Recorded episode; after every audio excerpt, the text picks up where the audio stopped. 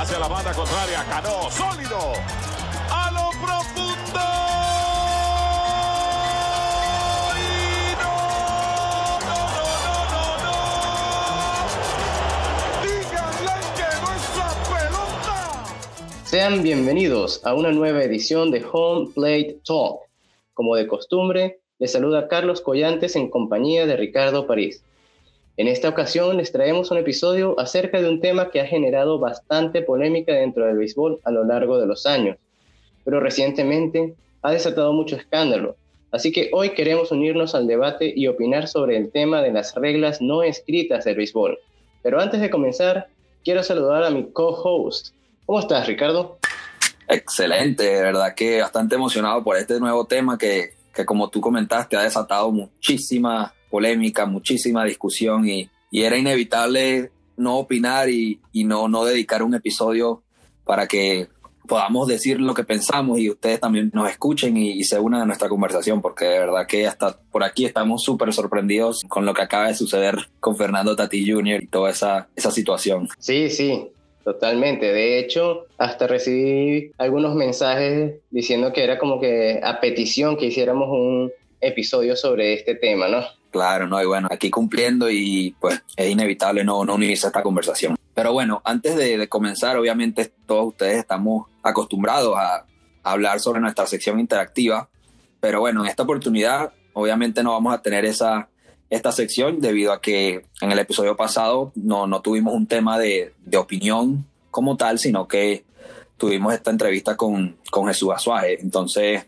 de igual forma, manténganse pendientes porque después de este episodio vamos a, hacer una gran sección interactiva porque este sí es un tema de bastante opinión y de bastante debate, así que no, no queremos que pierdan esa costumbre solo porque esta vez no lo estamos haciendo, solamente es debido a que el episodio pasado pues tuvimos esta entrevista y, y queremos que mantengamos esta tradición porque de verdad que nos encanta que ustedes participen y, y, que se unan a esta conversación. Claro que sí, claro que sí. Estaremos pendientes a sus comentarios. Entonces el tema de hoy es las reglas no escritas del béisbol. Y esto surge a raíz de lo que ha sucedido alrededor de Fernando Tatis Jr.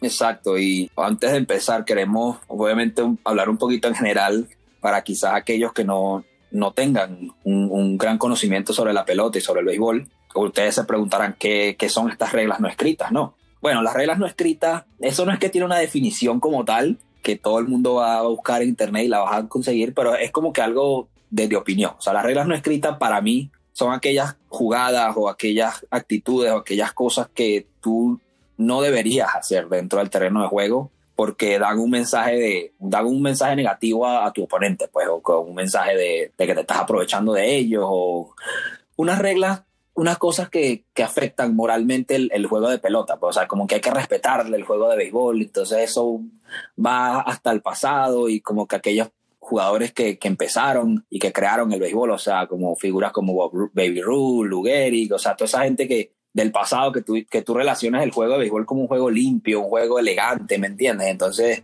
esas cosas que quizás se ven ahorita mucho más seguidas son las que, las que llaman la atención a la gente y piensan que para esto no se debe hacer porque estás haciendo esto. Entonces, no sé qué, qué piensas tú sobre? ¿Cómo podrías definir tú las reglas no escritas del béisbol? Bueno, yo pensando mientras tú hablabas, pues yo creo que una analogía se podría hacer como en otros deportes, sería, por ejemplo, en el fútbol, como una especie de fair play algo así. Ah, o, perfecto. O, o en Fórmula 1 está lo que se llama el pacto de caballeros, que por lo menos cuando hay una sesión de clasificación o de prácticas, pues está el tema de que los que salen primero a la pista, los que vienen detrás no deberían adelantarlos en esa sesión porque no están realmente en una competencia directa dentro de la pista, ¿no? Entonces, bueno, son ese tipo de cosas que como dice el nombre, no son escritas, no están escritas en un reglamento oficial, pero que como que todos los participantes del deporte de una forma u otra las conocen y como tú decías, pues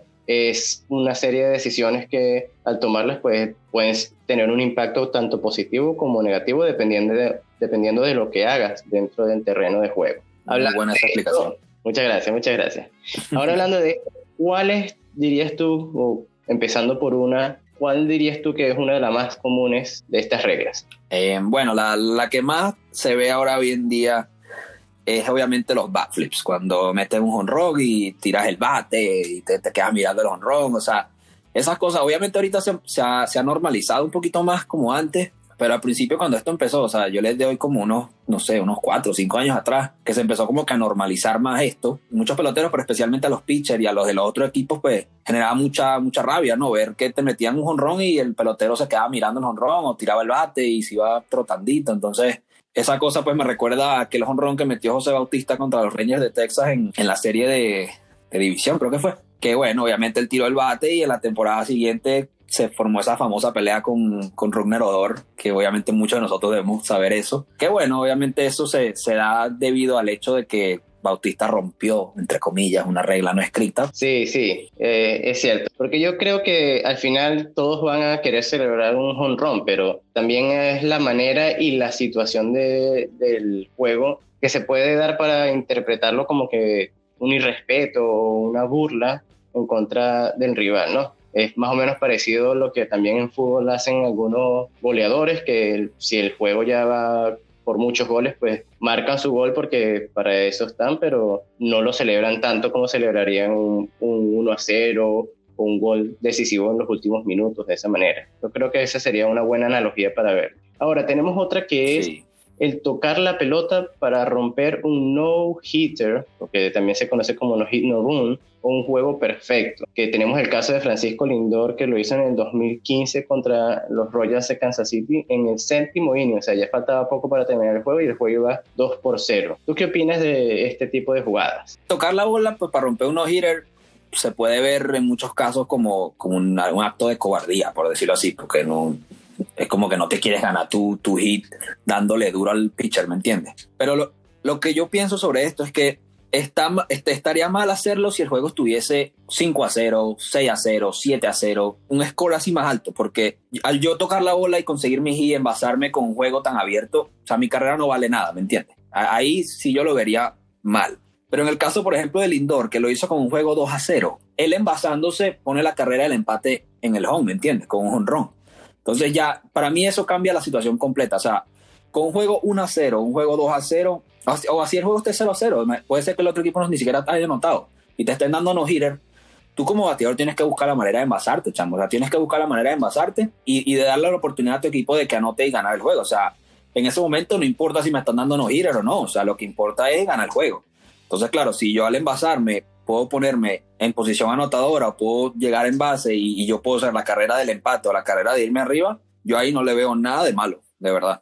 No. Eso, en, en, esa ocasión, nada, na, na, nada de malo, de verdad. Porque eso tú lo estás haciendo para, para, para que tu equipo gane, ¿me entiendes? O sea, tú lo estás haciendo en beneficio del equipo y no lo estás haciendo por maldad para quitarle el no, el no, no run al pitcher. Claro, estamos completamente de acuerdo. Yo lo que veo es que mucha gente le da como que mucha importancia a esta situación porque, bueno, tenemos que estar de acuerdo en que es una hazaña para el pitcher lograr un no-hitter, un juego perfecto. Es súper difícil lograrlo. Pero es lo que tú dices. Al final, imagínate esa situación que mencionabas cuando el juego está 0 a 0. Allí el equipo que está bateando realmente no está pensando en que si el pitcher rival está dando un no-hitter o un juego perfecto. Están pensando en hacer carreras como en cualquier otro juego uh -huh. donde no hubiese un no-hitter y que quieres hacer las carreras pues para ganar el partido.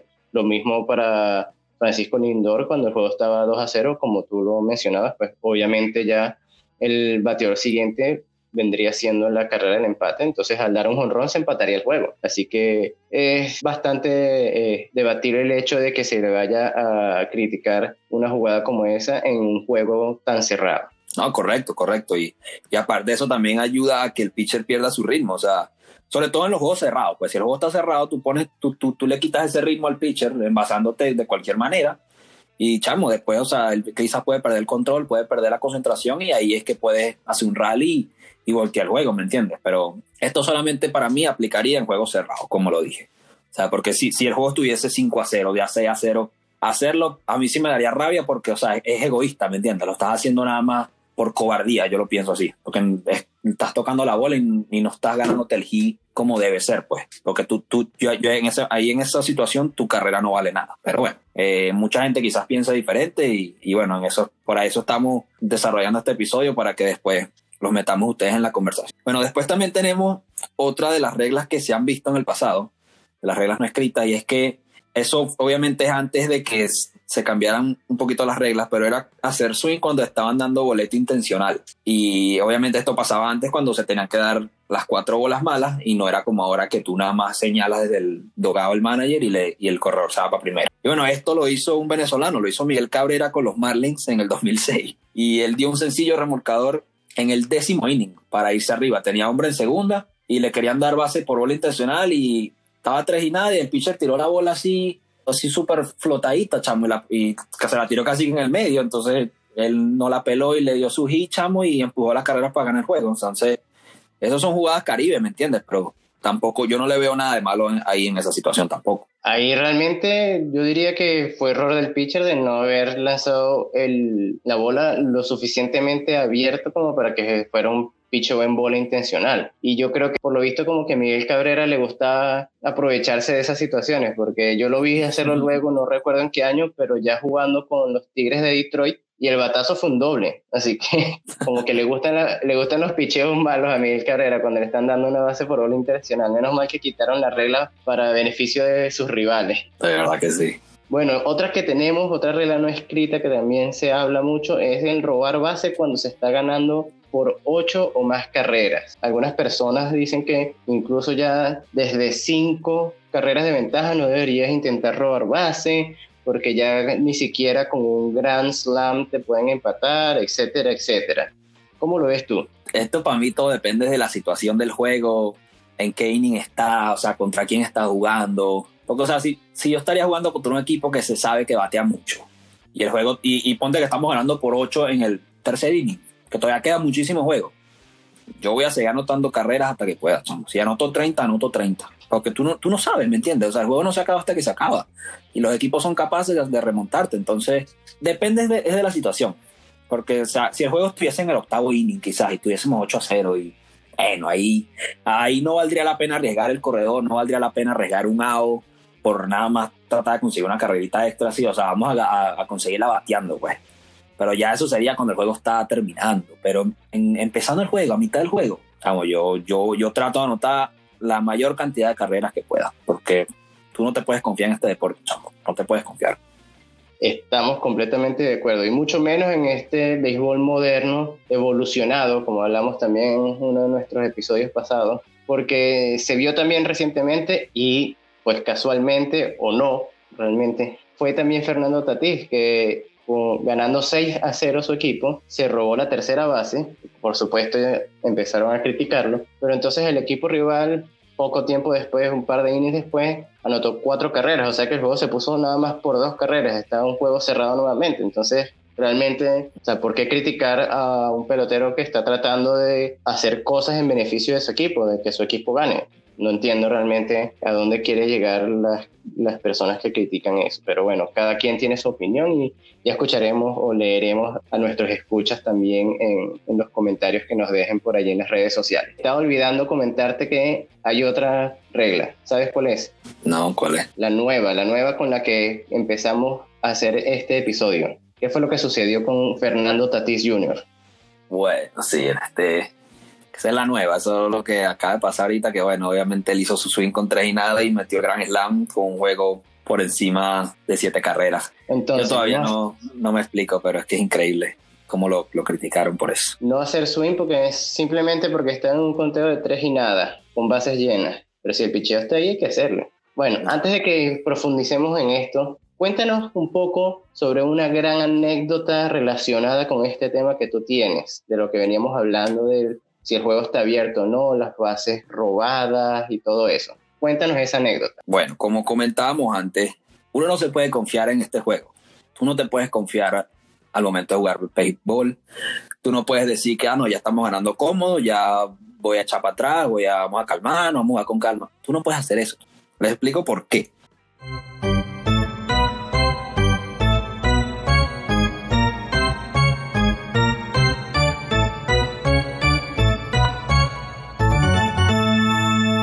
Resulta que este año, en esta temporada, en mi última temporada de béisbol colegial, esto pasó en febrero. Estábamos jugando, eh, mi equipo, obviamente, estábamos jugando y estábamos en el último inning, perdiendo 11 a 2. Teníamos dos outs.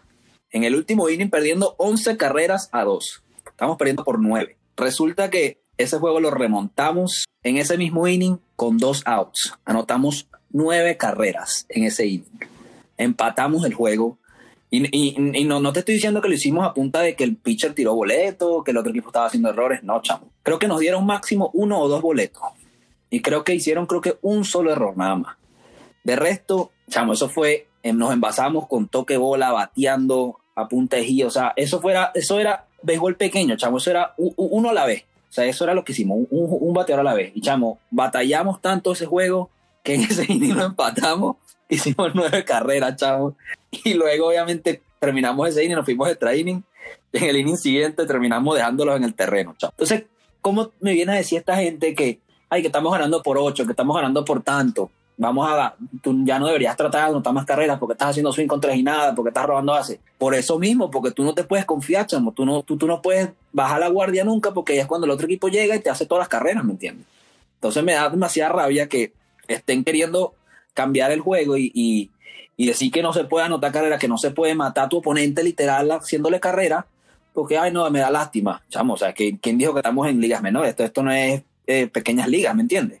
Esto ya es béisbol de hombres, esto es béisbol colegial, esto es béisbol de grandes ligas, esto es béisbol profesional. O sea, ya, ya la cosa va más allá, ¿me entiendes? Y a eso es lo que nos vamos a referir ahorita en, nuestra segunda parte sobre lo que acaba de pasar con Fernando Tati Jr. ¡Wow! ¡Qué gran anécdota! Y completamente claro para todo el mundo que hay que hacer carreras en cada oportunidad que tenga. Seguro que ese equipo rival de ustedes hubiese deseado haber tenido el Grand Slam de Fernando Tatis, del que vamos a hablar muy en breve.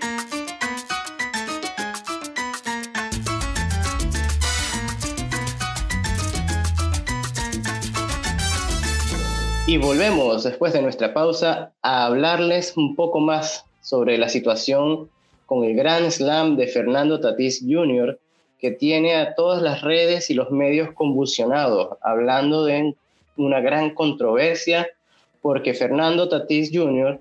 dio un batazo de Grand Slam en un conteo de tres y nada, ganando el partido por siete carreras. Cuéntanos, Ricardo, ¿qué opinas tú de lo que sucedió en ese partido?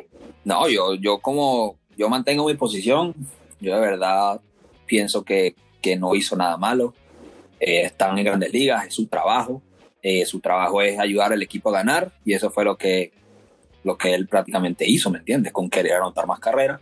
Y o sea, son las grandes ligas, chamo. Ya, ya ahí es otro nivel. Ya ahí tú no estás pensando en que, ay, me da lástima mi, mi equipo. que No, no. Ahí para mí no hay, no hay reglas no escritas. Para mí, lo que él hizo no tuvo nada de malo, él no lo hizo por maldad, él lo hizo por el hecho de que quiere ganar su juego. Aparte que, ¿para qué lo critican por el hecho de que haya chop swing con tres y nada? Entonces, ¿por qué no critican al pitcher? ¿Por qué no dicen, conchale, pero porque el pitcher no, no pichó mejor? Porque el pitcher lo puso en tres y nada, ¿me entiendes? O porque le tiró esa rectica ahí a ochenta y pico por todo el medio con tres y nada. O sea, hay, muchos pitchers que, te, ah, te, pueden decir si el, el, el pitcher con tres y nada es el automático que hace strike pero no la mayoría te tiran un strike perfecto, o sea, te lo tiran siempre en las esquinitas. O sea, un, pitcher bueno haría eso. Hay pitchers que yo he visto que hasta te tiran pitchers quebrados con tres y nada por strike. Entonces, eso es lo que eso, es lo que lo que se basa este juego, ¿me entienden? Competir, o sea, en que hacer que tu rival no, no te gane. Entonces, ¿por qué con un juego 7 a 0 apenas? Porque tú 7, 7, 7 carreras no es nada. Con un juego 7 a 0 ya tú como pitcher como que te rindes, pues dices, ah, bueno, aquí va, te va a tirar esa rectica ahí con tres y nada, para que, para que tú la aguantes, porque yo sé que la vas a aguantar. No, pero ¿por qué? Estamos compitiendo, chamo, o sea, es una competencia. Es el que, entonces, chamo, o sea, es que me, me, me, me da rabia la cosa, lo que pasó, porque es que un pelotero tan joven, con tanto talento, que, que ha demostrado que de verdad juega el béisbol correcto, o sea, que puede ser de verdad una de las figuras más grandes que, de, lo que viene en el futuro. Entonces ya lo empiezan a criticar por hacer su trabajo, por hacer algo bien. No, chao, no. Sí, sí. Bueno, de hecho, eso es algo que fue una de las primeras cosas que yo pensé cuando vi toda la controversia. Es un muchacho joven, un muchacho que lo que está buscando es precisamente demostrarle al mundo de lo que es capaz. Y no olvidemos que estamos en una temporada que es completamente atípica, es una temporada súper corta. Y si nos ponemos a pensar en lo que es justo y lo que no es justo, pues esto es bastante injusto para estos muchachos jóvenes porque si van a tratar de lograr números, récords, de poner su nombre en lo más alto, pues están perdiendo oportunidades de tener menos juegos que jugar, ¿no? Entonces, cada pequeña oportunidad que tengan, obviamente van a querer aprovecharla. Y a veces pienso que me lees la mente, porque cuando dijiste lo, lo del pitcher, de que por qué no se critica más al pitcher, pues eso mismo también lo pensé yo. Pero ya va, dije yo, ¿por qué nadie ha dicho de por qué con tres hombres en base el pitcher no había lanzado ni siquiera un strike? O sea, él mismo se está complicando la vida en esa, en esa situación. Ahora bien, otra cosa que pues me causó impresión y pues de verdad me parece bastante doloroso para cualquier jugador, cualquier persona que haya estado en el terreno de juego en cualquier nivel y en cualquier categoría, pues ver la falta de apoyo de su manager, que más bien terminó criticándolo públicamente. Sí, de verdad, que eso, es una de las cosas que, que más me, me da rabia también, porque se supone que el trabajo de un manager es, es cuidar a sus peloteros, ¿no? Y, y, protegerlos, o sea, en esas situaciones. Y, o sea, no, no, es que él haya hecho un error, él no cometió un error, sí, o sea, el, el, el manager de los padres, lo que, el argumento de él es que en ese juego, Tatis tenía la, él no le dio luz verde contra y nada, porque él dice que, que ya tenían una, una ventaja cómoda. Entonces, chamo, o sea, ¿cómo tú como manager vas a decir que tienes una ventaja cómoda con un juego por siete carreras nada más? Y, y tienes a tu mejor bateador en el plato con base llena o una cuenta favorable y me vas a decir que te da rabia o, que, que, o sea, que no te parece que él haya hecho swing con tres y nada. Te entiendo si, era, si se haya bateado un flycito, si haya bateado doble play, está bien, ahí, ahí te doy la razón completamente. Pero si, si, si Tati sabe que con esa cuenta él va a hacer daño, déjalo que haga swing. O sea, y, ahí te demostró que él tiene el talento y tiene la fuerza y tiene él, sabe lo que está haciendo, ¿me entiendes? Ah, porque aparte, yo, yo, no sé si tuviste cómo fue el honrón. O sea, el honrón fue una línea para, por la banda contraria, ¿no? Y o sea, sí, sí. ahí tú ves la, el talento que tiene él, porque el picheo estuvo un poquito afuera. O sea, el picheo no fue que no, no fue en el del medio para adentro, sino que fue del medio para afuera tú como bateador, si tienes un picho del medio para afuera, lo correcto es irte con ella y darle para la banda contraria, no. Él hizo exactamente eso, chamo. O sea, él, él no fue que trató de, de jalar la bola con un picho afuera y metió un rollincito, ¿me entiendes? No, chamo. O sea, se ve que él, él, sabía lo que estaba haciendo, él sabía el picheo que estaba esperando. O sea, y se fue con ella y por eso la sacó. O sea, entonces, o sea, tú me puedes decir, ah, pero que es un joven y tal, que, que él tiene que aprender muchas cosas, que tal, pero es que el chamo sabe lo que está haciendo. O sea, y él te demostró que sabe lo que está haciendo. Él se fue con ella, batió su honrón, o sea, y, ni siquiera fue que se perdió el honrón ni nada. O sea, él metió su honrón y se fue trotandito sin decir nada. O sea, entonces, ¿por, por, qué lo estás criticando? Me da mucha rabia, chavos. Sí, sí, sí. De, verdad que, bueno, yo cuando vi el, el, batazo dije, wow, qué habilidad, porque primero, como tú dices, la habilidad de saber que el picheo donde está ubicado tienes que buscar batearlo hacia la banda contraria. Y aparte de eso, tener la capacidad de dar esa línea, porque eso salió como un cohete, porque ni siquiera fue un batazo súper elevado ni nada, una línea. Y bueno, el talento de este muchacho realmente es bastante impresionante. A mí me ha impresionado muchísimo y estoy seguro de que estaremos hablando mucho más en el futuro de este personaje. Simplemente espero que sea de cosas más positivas y no de aspectos negativos como el que hablamos hoy, porque realmente le está cayendo una crítica muy dura por lo que está haciendo y como lo hemos venido mencionando, pues opinamos de que lo que está haciendo es hacer su trabajo de la mejor manera posible. Por otro lado, también tenemos lo que fueron los comentarios del manager y los jugadores del, del equipo de los Rangers de Texas, los rivales en ese partido, que se sentían dolidos porque estaban perdiendo y pues un poco lo vieron como un irrespeto el hecho de que Fernando haya dado ese batazo. ¿Qué opinas al respecto? No, pero obviamente ellos como, como jugadores del equipo contrario no les va a gustar porque es que están perdiendo, están picados y, y claro, obviamente ven que les dan un honrón así contra y nada y tal, obviamente les da rabia, pero ustedes mismos se pusieron en esa situación, ¿entiendes? O sea, están perdiendo, les están, los están venciendo, o sea, acepten su, su derrota, acepten que su picheo está malísimo y, y nada, o sea, sigan para adelante. O sea, tú no puedes estar criticando por picado, ¿me entiendes? Porque para, mí eso fue lo que estaban ellos, estaban era picado. Esa es la palabra. Para los que no entiendan, eso es que estaban, estaban molestos por el hecho de que estaban perdiendo. Entonces, eso me parece muy inmaduro por parte de ellos, porque entonces si, si estuviesen del otro lado en la papeleta, si ellos estuviesen los que estuviesen ganando, te aseguro que no hubiesen dicho nada.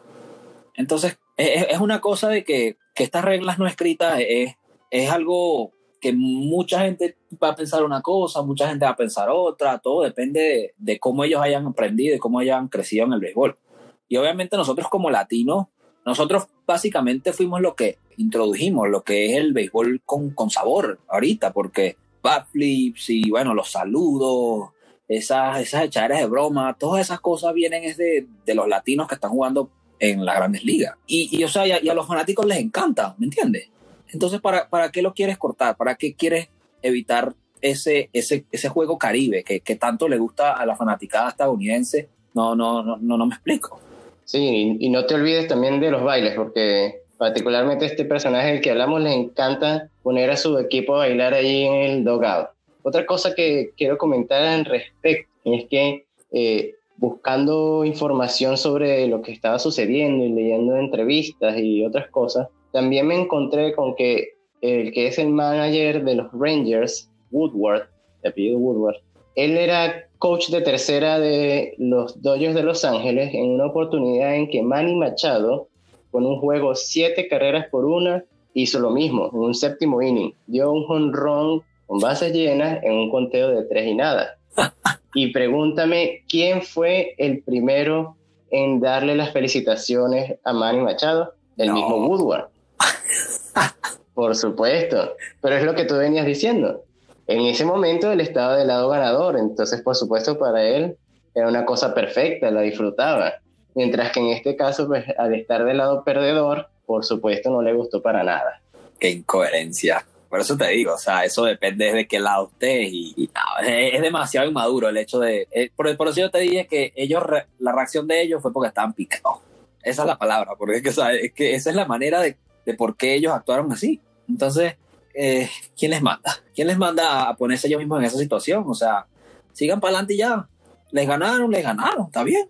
Sigan para adelante. Lo, lo, que de verdad a mí me alegró fue el hecho de que muchos peloteros que ahorita juegan estaban apoyando a Tati. De verdad que muchos hasta lo, hasta lo criticaron, criticándolo en, entre comillas, por el hecho de que le estaba diciendo, pero ¿por qué tú te estás disculpando? Tú no deberías disculparte. O sea, prácticamente le, le, le dijeron eso a Tati, pues, porque Tati se, se, disculpó públicamente en una rueda de prensa después de eso, diciendo que, que, sí, que él, había, que él no había visto la seña de que tenía que aguantar con tres y nada. Y así como que, como que disculpándose, como que arrepintiéndose. Y no, chamo, los peloteros hasta veteranos. O sea, vi hasta Johnny Bench, puso un tweet apoyándolo, Trevor Bauer, eh, no, no, recuerdo otros nombres, pero muchos, chamo, muchos peloteros de ahora que, que son este, oponentes de él, dicen, sigue jugando de la misma manera, no cambies nada, tú eres el futuro del béisbol, dándole esas palabras de apoyo que, que quizás él, él, necesita en estos momentos, sobre todo como pelotero joven, porque tú como joven y como nuevo en el sistema de lo que es la, las grandes ligas, pues, o sea, tú haces tus cosas que quizás hacías en las ligas menores, no te criticaban, entonces tú lo estás haciendo ahorita y te critican, entonces tú, conchale, ¿será que tengo que cambiar? ¿Será que de verdad tienen razón?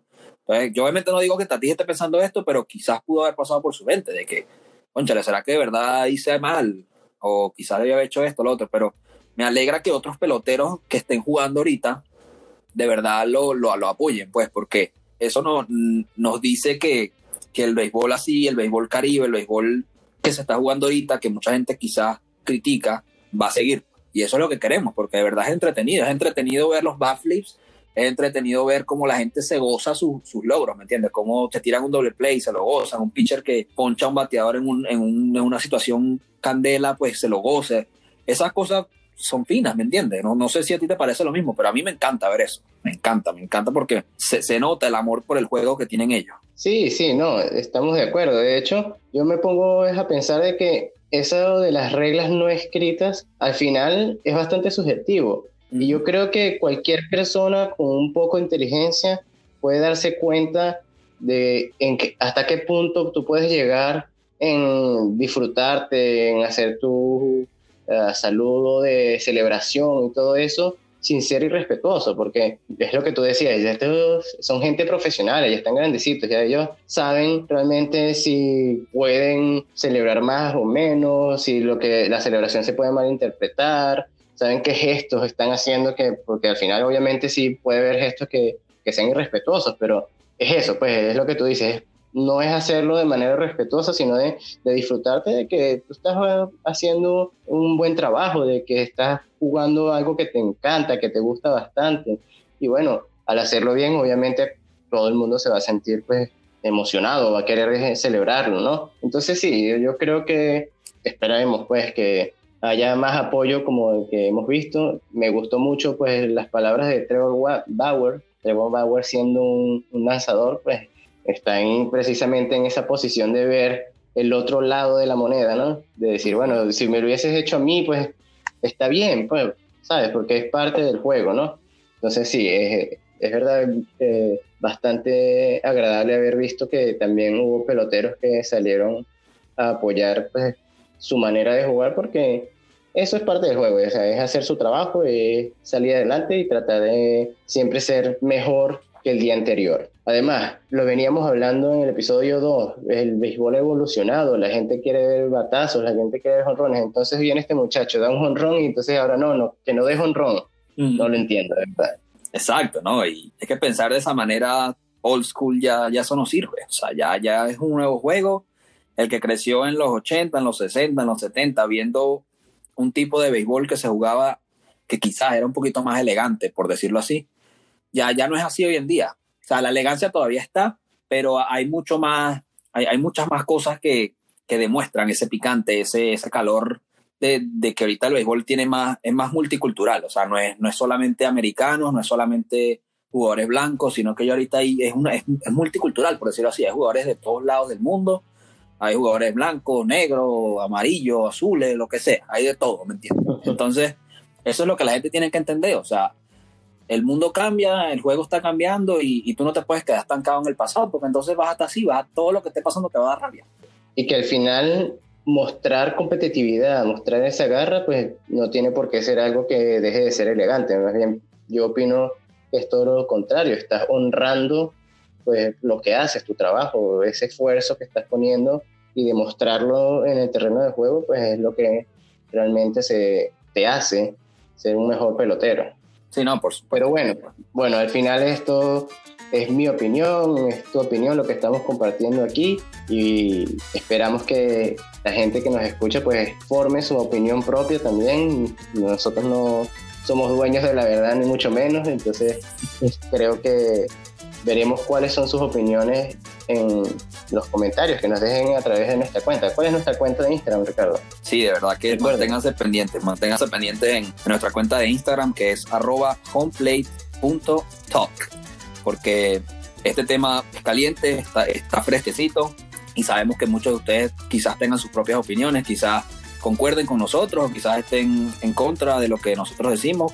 De igual forma queremos, queremos saber lo que ustedes piensan y esperen post sobre este tema porque de verdad que en el próximo episodio queremos dedicar un poquito más de tiempo en lo que es nuestra sección interactiva porque sabemos la gravedad de este tema y sabemos lo, lo importante que quizás es para muchos de ustedes y, y eh, queremos de verdad escuchar lo que, lo que tienen para decirnos. Sí, así es, estaremos esperando sus comentarios. También queremos recordarles que estamos ya disponibles en diferentes plataformas. Estamos en Spotify, Anchor, Google Podcast, Pocket Cast, Radio Public y afortunadamente ya también estamos disponibles en Apple Podcast, que muchos de ustedes lo habían pedido porque es una plataforma que usan a diario. Correcto, sí, de verdad que ya hay varias opciones también para ustedes.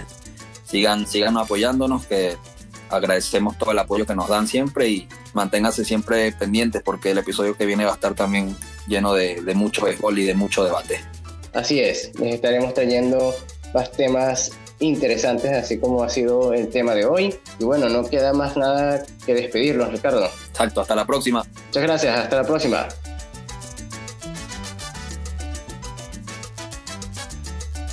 Se terminó el juego.